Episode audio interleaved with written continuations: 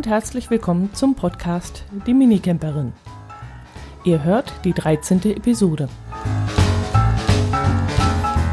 Ich habe meinen ersten Minicamper-Ausflug in diesem Jahr gemacht und es ging an den Ammersee und davon möchte ich euch heute erzählen. Mein Herz allerliebster und ich waren eine Woche zusammen im Harz und als wir zurückgekommen sind, blieb ich dann noch einen Tag zu Hause, um Wäsche zu waschen und äh, ja, um andere Sachen noch so zu erledigen und packte parallel dazu gleich mal meinen Minicamper, um tags darauf erst einmal an den Starnberger See zu fahren. Dort fuhr ich dann mit dem Pedelec einmal um den See herum.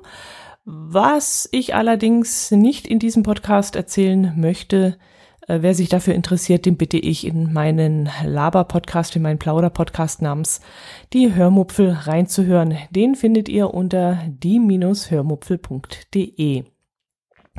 Hier und heute möchte ich hauptsächlich vom Campingplatz und meinen Erlebnissen damit und mit allem drumherum erzählen.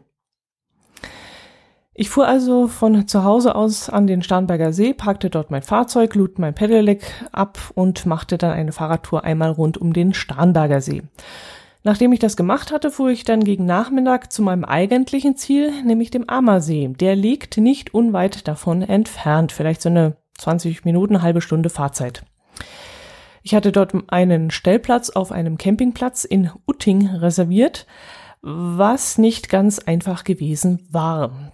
Camping boomt ja bekanntlich und alle wollen, wollten dann auch nach den langen Monaten der Ausgangsbeschränkung sofort raus und das Wetter wurde ja auch inzwischen besser und wärmer. Und da Bayern eines der wenigen Bundesländer war, die Camping zu diesem Zeitpunkt schon wieder uneingeschränkt erlaubten, war der Andrang dementsprechend hoch. Man musste äh, dann auch nur einmal bei der Anreise einen Negativtest vorlegen und oder eine, äh, eine vollständige Impfung nachweisen und schon durfte man den Campingplatz beziehen. Ich weiß gar nicht, ob man alle 48 Stunden dann nachreichen musste, aber ich glaube nicht. Nein, in Bayern war es so, nur einmal bei der Anreise. Ich kam also nach einem langen heißen Tag, nach einer circa 76 Kilometer langen Fahrradtour, ziemlich müde am Campingplatz an und checkte an der Rezeption ein. Als mir dann auf dem Lageplan mein Stellplatz gezeigt wurde, stöhnte ich dann das erste Mal laut auf. Das Waschhaus war nämlich ungefähr so 200, 300 Meter von meinem Stellplatz entfernt. Wie sich dann auch noch herausstellen sollte, war die, das dann auch die einzige Wasserstelle auf dem ganzen Campingplatz. Brauchte man also Frischwasser, musste man ebenfalls jedes Mal so weit laufen. Duschen musste man laufen, Geschirr spülen musste man laufen, Klo gehen musste man laufen. Und das musste auch ich, die nachts ja grundsätzlich mindestens einmal raus muss. Es war wirklich zum Mäusemelken, also das hat mir dann schon wieder alles verhagelt. Ich wies den Juniorchef dann auf mein Dilemma hin, aber er meinte dann, es sei leider nichts frei und ich könnte ja bis 19 Uhr warten. Vielleicht würde da jemand von den Reservierern nicht anreisen und ich könnte dann einen anderen Platz haben. Ich glaubte nicht daran, er wohl auch nicht, denn er hatte es in dem Moment schon wieder vergessen, als er es ausgesprochen hatte. Und äh, so lief es eigentlich bei ihm ständig. Also er war zwar sehr äh, freundlich, übertrieben freundlich und unnatürlich aufgekratzt zuvorkommend, aber richtige Hilfe konnte man von ihm eigentlich nie erwarten. Aber dazu später noch mehr. Ich bekam dann also einen Stellplatz auf einer geschotterten, aber ebenen Fläche zugewiesen, die auf einem Gelände angelegt worden war, wo vorher Boote gelagert wurden. Das heißt, an der, dieser Stelle standen früher Segelboote, die man in der Nähe auch ins Wasser lassen konnte. Und wenn man sie eben nicht im Wasser hatte, dann zog man sie raus und stellte sie dort auf dieser Fläche ab. Aber weil Camping gerade boomt, wurde diese Bootstellfläche aufgelöst und stattdessen so circa zwei Dutzend Wohnmobilstellplätze angelegt. Dementsprechend sieht es dann dort auch aus, wie so ein ehemaliger Lagerplatz. Zwar schön eben, aber alles eben voller groben Schotter und kein Quadratmeter Schatten, weil dort eher keine Bäume stehen und auch keine angepflanzt wurden. Tja, und das war dann eben mein zweites riesiges Problem. Mein Auto stand nämlich jetzt in der prallen Sonne. Kein Futzelchen Schatten. Wenn da morgens die ersten Sonnenstrahlen aufs Autodach knallten, ja, da brütete man sofort. Also, oder geschweige denn am Nachmittag, wenn die Sonne besonders heiß brennt. Also, da brätst du in diesem Auto. Ich lief dann noch einmal zur Rezeption und erklärte dann mein zweites Problem und sie taten dann auch wieder sehr verständnisvoll und versprachen dann auch eine Lösung. Aber passiert ist wieder nichts. Und so zog sich das, wie gesagt, die ganze Zeit durch. Jedes Problem, mit dem man zu ihnen kam, wurde überfreundlich weggelächelt, aber geholfen wurde eben nicht. Ich hatte da zum Beispiel das falsche Kabel dabei. Hier auf diesem Campingplatz werden dann nicht diese ähm, Euro-Stecker verwendet oder wie die heißen, also diese Drei-Pol-Dinger, sondern entweder normale Netzstecker oder seltsame Fünf-Pol-Stecker, die ich bis dato noch nie gesehen hatte, war mir völlig neu. Beides hatte ich aber da, dummerweise nicht dabei. Ich brauchte bis jetzt immer diese dreipoligen Dinger. Klar, ich hätte jetzt auch ein normales Verlängerungskabel zu Hause gehabt, aber ich hatte es einfach nicht mit, weil ja, ich brauchte es bis jetzt noch nicht. Gut, ähm, ja, auf mein Grund meiner Erfahrung mit der Hilfe der Betreiber fragte ich dann erst gar nicht nach, ob sie vielleicht ein Verlängerungskabel für mich dabei hätten.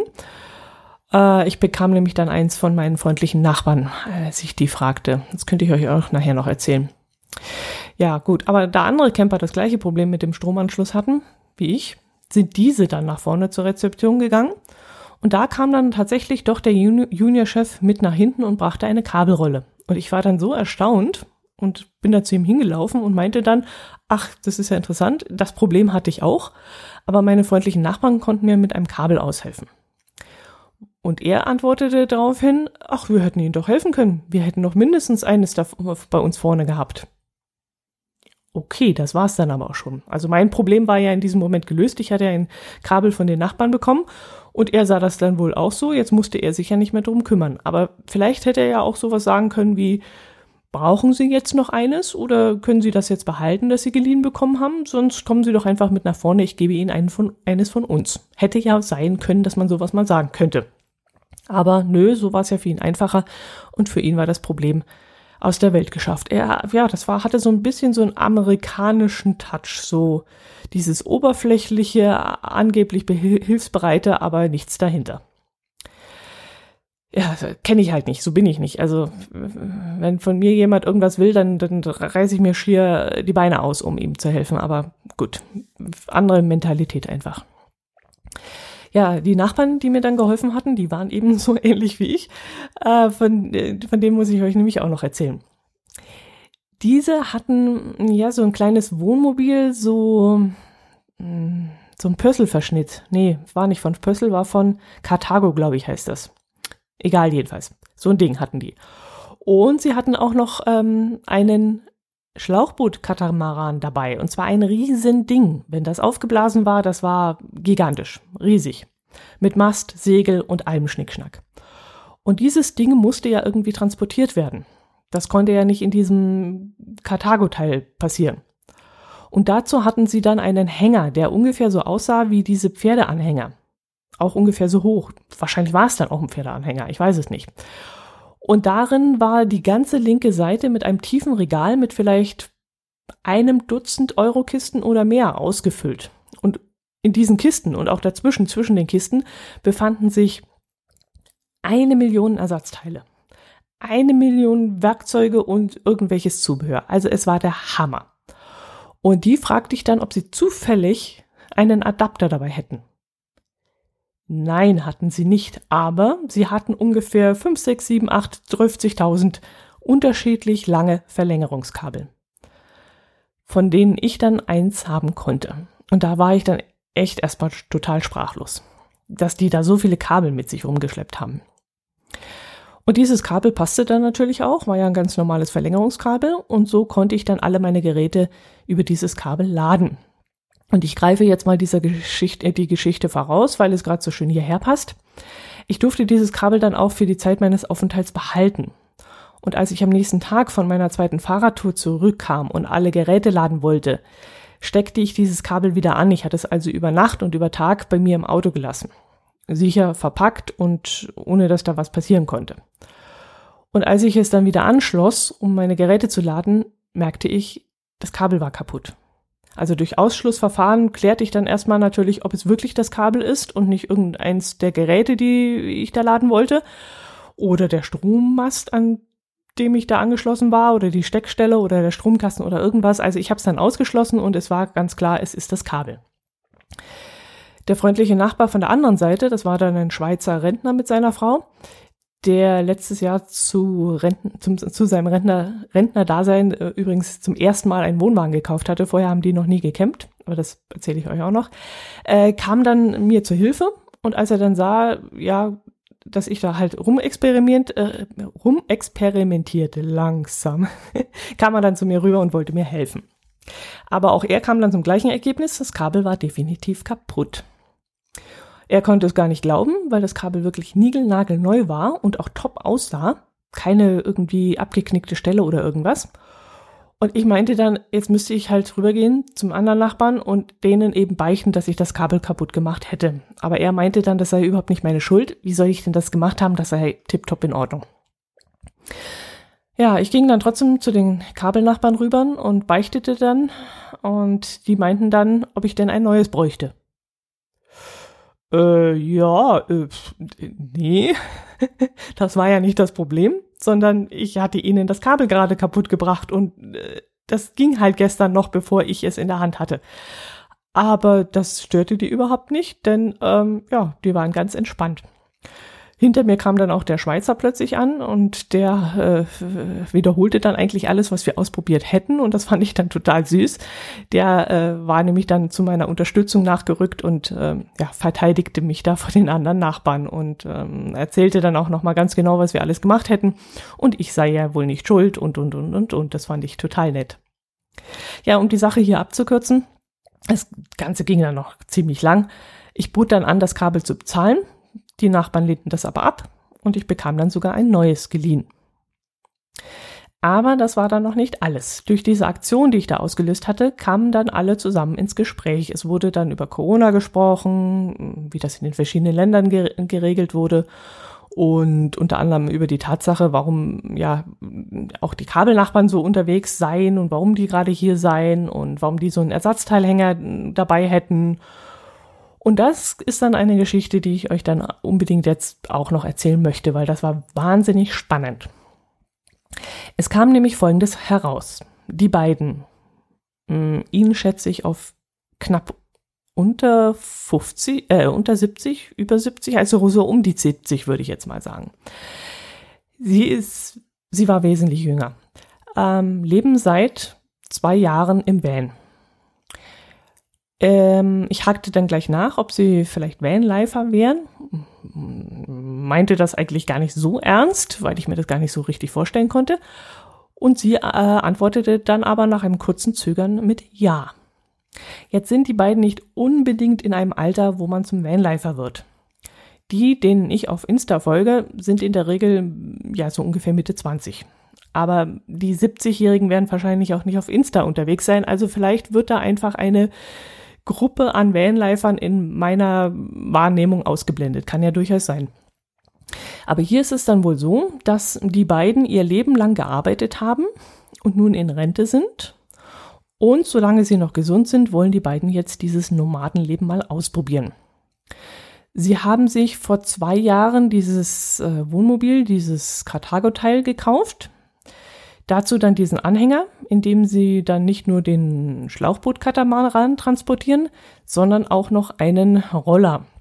Und damit fahren sie jetzt durch die Gegend. Bis nach Marokko wollten sie eigentlich, aber da kam dann Corona äh, dazwischen und sie mussten zurück.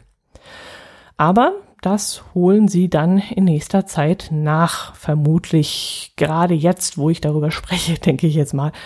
Denn sie hatten, äh, sie standen damals zum dem Zeitpunkt, wo ich da war, am Ammersee, standen sie vor ihrer zweiten Impfung und danach wollten sie dann äh, die uneingeschränkte Reisefreiheit wieder nutzen. Als Postadresse, weil sie ja irgendwo gemeldet sein müssen, haben sie eine klitzekleine Wohnung in Berlin und dort haben sie auch Bekannte, die ihnen die Post äh, fotografieren und nachmailen. Ja, dann redeten wir noch über, wie gesagt, über Corona und der Schweizer erzählte dann, wie es bei ihnen mit den Regeln und dem Impfen so gelaufen ist. Und äh, apropos, die Schweizer und die Kabelnachbarn, die waren am ersten Urlaubsmorgen äh, schon wahnsinnig nett zu mir. Ähm, ich merke, ich erzähle total durcheinander, aber mir purzeln jetzt auch die Gedanken so durch meinen Kopf und ich will eigentlich alles ganz schnell loswerden, deswegen rede ich jetzt auch so schnell. Ähm, ja, mm, am, am ersten Morgen. Nee, erzähle ich euch erstmal von der ersten Nacht. Ich hatte euch ja in der letzten Episode davon berichtet, dass ich meine Liegefläche verkürzen ließ weil ich mir den nervigen Umbau sparen wollte. Das heißt, früher musste ich die Vordersitze ganz nach vorne schieben und kippen, die Rücksitz-Doppelbank umklappen, eine Holzplatte drüber klappen, die Matratze auseinanderfuseln und drauflegen und das alles nervte mich dann irgendwie tierisch. Also baute mein Herz allerliebste mir das Ganze so um, dass ich die Vordersitze so lassen kann, wie sie sind und ich auch keine Bettfläche mehr umbauen muss. Dadurch, dass ich die Doppelsitzbank jetzt ausgebaut habe und nun anstelle dessen einen Unterbauschrank dort stehen habe, ist die Liegefläche jetzt circa 80 Zentimeter breit und 175 Zentimeter lang. Also für mich völlig ausreichend. Und ich habe dann noch zusätzlich einen Stauraum gewonnen, weil ich ja jetzt anstelle der Doppelrücksitzbank einen Kasten einbauen lassen habe. Und das ist im Nachhinein betrachtet sogar noch fast besser als die Ersparnis des umständlichen Bettenumbaus. Ich habe jetzt nämlich zwei zusätzliche Staufächer, in denen ich zum Beispiel ja eine ganze Menge reintun kann. Eine große Wolldecke habe ich jetzt da drin, äh, einen Rucksack, äh, die Fahrradsachen äh, eine, und meine Reisetasche, in der ich meine Kleidung habe. Das ist dann auch ganz gut gelöst, denn ich kann die Tasche zu Hause in der Wohnung beladen und einfach unten reinschieben. Und wenn ich etwas daraus brauche, ziehe ich die ganz einfach raus und kann sie oben aufklappen und dann kann ich von oben alles rausnehmen. Äh, ja gut, ich hatte also den Campingplatz äh, bezogen. Ich sag ja, ich total durcheinander. Ähm, indem ich dann auf die Auffahrkeile gefahren bin, um die minimale Schräge des Platzes auszugleichen und habe das Pedelec von der Anhängerkupplung runtergeholt äh, auf der Anhängerkupplung steckt, nehm, äh, steckt nämlich dieser Fahrträger von mir. Und das war's dann auch schon. Mehr muss ich dann, wenn ich einen Campingplatz beziehe, gar nicht machen. Das Bett ist dann schon fertig. Ja, abends bin ich dann in mein Bett gekrochen und als ich dann nachts aufs WC musste, aber eben nicht diese 200, 300 Meter bis zum Sanitärgebäude marschieren wollte, habe ich die, ähm, äh, habe ich meinen Notfalleimer herausgeholt, habe dort eine Mülltüte reingehängt. Äh, die benutze ich dann auch als Abfalltüte in der Regel. Habe die mit Katz Katzenstreu befüllt und fertig war meine Notfalltoilette. Mm, und am nächsten Tag habe ich die Tüte dann zum Müllcontainer gebracht. Äh, anders machen das ja Katzenhalter auch nicht. Wenn sie das Katzenklo komplett mal leeren müssen, um, ähm, also normalerweise, ich glaube, ich, habe jetzt keine Katze, aber ich glaube, normale feste Bestandteile werden so rausgeschaufelt und in Müll verfrachtet und wenn das Katzenklo ein paar Tage alt ist oder so, dann wird's mal komplett ausgewechselt und das landet halt dann auch im Hausmüll und wird in irgendeinem Heizkraftwerk verbrannt. Ist ja alles ganz normal und so habe ich das eben mit meinem Zeug auch gemacht. Ja, jetzt wisst ihr auch, wie das bei mir läuft. Äh, wird ja eigentlich immer zu wenig darüber gesprochen, über die, dieses Thema. Gut, am nächsten Morgen hat mich dann um 37 der Wecker geweckt. Äh, es war glücklicherweise nachts recht schnell abgekühlt, so dass ich in meiner Blechkiste nicht spitzen musste. In meinem hinteren Seitenfenster habe ich dann ein Einsteckmückengitter, das ich während der ganzen Zeit drin lassen konnte, auch tagsüber. Wenn es dann mal geregnet hätte oder so, läuft der Regen außerhalb an diesem Gitter hinunter und es regnet normalerweise nicht rein. Aufbrechen könnte man es, aber dann kann man auch jede andere Tür leichter aufbrechen. Also es ist relativ fest darin verankert und man würde einigen Lärm verursachen und einigen Schaden anrichten, wenn man das da rausreißen würde. Ja, ich bin dann erst einmal zu der weit entfernten Sanitäranlage gewatschelt am Morgen und habe mich dann äh, Gericht gemacht. Und auf dem Rückweg bin ich dann zum Tante Emma Laden gelaufen und habe mir dort ein Brötchen und ein Croissant geholt. Dann habe ich die ähm, Heckklappe meines Caddys geöffnet und die Schublade mit der eingebauten Küche rausgezogen. Darin befindet sich dann ein kleiner Gaskocher, der mit äh, einer Gaskartusche betrieben wird und darin befinden sich auch ja mein Geschirr und Besteck und sowas und eine italienische Kaffeemaschine, so ein Espresso-Kocher für den Herd. Den habe ich vor ungefähr 25 Jahren mal irgendwo geschenkt bekommen und der hatte seitdem nur auf dem Dachboden herumgelegen. Das Ding ist in den 25 Jahren auch nie benutzt worden. Und diese Tatsache hat dann ein wenig Verwirrung gestiftet, denn als ich das Ding nämlich auseinanderschrauben wollte, wunderte ich mich, dass das Sieb fehlte, in das man dann den Kaffee einfüllen muss. Das war offenbar verschwunden. Seltsamerweise war aber das Rohr vorhanden, durch das das Wasser aufsteigt und in die Kanne fließt. Und das war wirklich seltsam, denn irgendwie gehören Sieb und Rohr eigentlich zusammen. Und weil ich mir die Sache in diesem Moment nicht erklären konnte, schüttete ich das Kaffeepulver einfach mal direkt ins Wasser, was ich wusste es in diesem Moment nicht sein konnte, aber irgendwie musste ich mir ja in diesem Moment helfen. Ja, diejenigen unter euch, die das Prinzip dieser Kaffeemaschine kennen, ahnen es jetzt schon, die Sache ging natürlich total schief. Anstelle eines Espressos bekam ich eine dünne Plörre mit Kaffeepulverkörnchen darin. Und da kommen jetzt die Schweizer und wieder die Kabelnachbarn ins Spiel. Die Kabelnachbarn sahen das und ihr ahnte schon, sie sagten zu mir, sie hätten so ein Ding noch irgendwo in ihrem Wagen rumliegen und sie könnten es mir leihen. Unglaublich, die hatten wirklich alles dabei. Ja, und die Schweizer Nachbarn, die waren pragmatischer in diesem Moment. Die meinten nämlich, sie könnten mir einen Kaffee machen. das haben sie dann auch gemacht. Ich habe meine Tasse rübergegeben und sie haben mir einen wunderbaren Kaffee gemacht. Mit einem richtig guten Schweizer Kaffee. Ja, aber die Geschichte ist noch nicht zu Ende. Ich lief dann nach dem Frühstück zum Waschhaus, um mein Geschirr dort zu spülen. Da durfte man jetzt auch nicht die FFP2-Maske vergessen, weil sonst ist man den ganzen Weg wieder zurückgehatscht. Ja, und als ich dann die Kaffeemaschine ins warme Wasser gelegt habe und sie darin eine Weile einweichen ließ, machte es dann plötzlich nach einer Weile plöpp und die Kaffeekanne fiel in zwei Teile auseinander. Und plötzlich hielt ich eine Kanne und ein Sieb in der Hand. Tja, was war passiert? Der Kocher war 25 Jahre zusammengeschraubt auf dem Dachboden gelegen. Und im Inneren gibt es einen Gummiring zwischen diesen beiden Teilen. Und dieser Gummiring hatte beides extrem stark miteinander verklebt, sodass sich es nicht auseinanderreißen konnte. Mit Gewalt wäre es sicherlich gegangen, aber gewalttätig bin ich halt auch nicht. Ich bin eher da immer so übervorsichtig und traue mich da nicht ran, irgendwie mm, da dran zu ziehen und herumzuwerkeln. Und als der Kocher dann in diesem warmen Wasser lag und vielleicht auch durchs vorangegangene Kaffeekochen, hat sich der Gummi dann gelöst und die beiden Teile fielen dann einfach auseinander. Am nächsten Tag fragte mich die Schweizerin dann ganz automatisch, ob ich wieder einen Kaffee haben möchte. Und ich erzählte ihr natürlich dann, ähm, was passiert war. Und als ich dann später wieder versuchte, einen Kaffee zu kochen, sahen das natürlich die Kabelnachbarn von der anderen Seite und die wollten dann auch wissen, warum der Kocher plötzlich wieder funktioniert. Und ja, ich habe die Geschichte dann an dem Tag viermal erzählt, mindestens. Ah, Alter, war das eine Aufregung. Wahnsinn. Beim Camping erlebt man so seine Sachen. Aufgrund der vielen Hilfe, die mir durch meine netten Campingnachbarn zuteil wurde, habe ich dann am letzten Tag eine Kleinigkeit äh, für die beiden oder für die vier besorgt. Da die Berliner einen äh, Allgäuer Migrationshintergrund haben, habe ich ihnen einen Honigwilli einer Allgäuer Brennerei besorgt, den ich sehr gerne mag. Der ist nicht zu scharf, sondern ja, schön samtweich, aber trotzdem hat er Bums, also so richtig äh, leckere Sache ist das. Und ich hoffe damit, ihren Geschmack getroffen zu haben.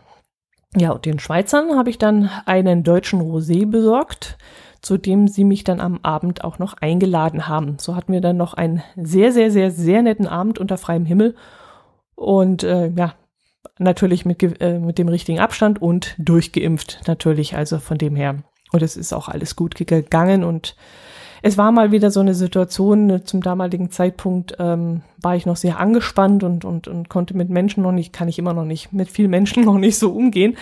Aber ähm, ja, es war dann schon endlich mal wieder ein entspannter Abend im Freien mit fremden Menschen sich zu unterhalten und äh, dieses Soziale, das, ach, das war schon, das war, oh, da hatte ich so langsam die Hoffnung, dass es wieder besser wird alles.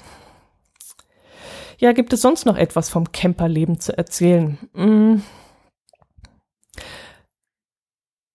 Vom Campingplatz selbst könnte ich auch noch etwas erzählen, obwohl Ja, also ich würde nicht noch einmal dahin fahren. Der Platz hat nämlich, wie gesagt, zwei entscheidende Nachteile. Erstens so gut wie keinen Schatten. Auch auf den restlichen Stellplätzen, man musste wirklich danach suchen. Ich würde jetzt mal hochrechnen, vielleicht sind es 14, 20, höchstens 20 Stellplätze, die in irgendeiner Weise irgendwann mal im Laufe des Tages ein bisschen Schatten kriegen. Also wirklich kaum Schatten. Und zweitens, Toiletten und Trinkwasser sind in der Regel viel zu weit weg. Denn auch der nächste Wasserhahn ist erst am Waschhaus und da läuft man mal locker 300 Meter oder so. Und das geht mal in meinen Augen gar nicht. Äh, dafür hat der Campingplatz aber einen sehr schönen Badeplatz und auch ein sehr gutes Restaurant genau neben diesem Badeplatz. Und ja, das war es eigentlich auch schon. Ach nee, die Sanitäranlagen, ja, die sind tiptop und sehr modern. Duschen sind enthalten, also ohne irgendein lästiges Jetonsystem. Und man wird auf diesem Campingplatz auch nicht durch irgendwelche Regeln gegängelt, wie uns das mal auf einem Campingplatz am Starnberger See passiert ist. Da war es dann so, dass man 100.000 Schilder lesen musste, wenn man irgendwo hingegangen ist. Äh, da stand dann irgendwo Schuhe vor dem Duschen ausziehen, zwei Schuhe mitnehmen, Wohnmobile dürfen hier kein Wasser zapfen, Seife nur im Waschraum verwenden und was weiß ich alles noch. Also da war ständig irgendwo ein Zettel gehangen wo Anweisungen drauf standen. Und das macht mir als Urlauber, der sich anständig benimmt, so glaube ich jedenfalls mal, äh, ja, das macht halt einen schlechten Eindruck und das gängelt mich und das mag ich überhaupt nicht. Mag sein, dass es das nötig ist, dass es Menschen gibt, die sowas tun, aber ob die sich von solchen Schildern beeinflussen lassen, ich weiß es nicht. Jedenfalls für mich ist das eine, eine Urlaubsminderung, wenn ich ständig äh, so gemaßregelt werde in irgendeiner Form. Ja, zurück zu dem Campingplatz in Uting. Ich habe für die drei Nächte äh, für diesen großen 80 Quadratmeter Stellplatz, der diese Größe gar nicht hatte. Also ich, ich hatte wirklich nicht so viel Platz. Ähm, circa 68 Euro inklusive Reservierungsgebühr und Umweltabgaben bezahlt. Einerseits okay, weil ich nur eine Person bezahlen musste und nicht einen Stellplatz inklusive zwei Personen weil äh, sowas passiert mir auch ab und zu, dass ich den Stellplatz bezahle, wo dann Auto, Wohnwagen, Vorzelt und zwei Personen enthalten sein dürfen. Und das zahle ich ja nicht, weil ich alleine unterwegs bin und nur einen kleinen Caddy habe.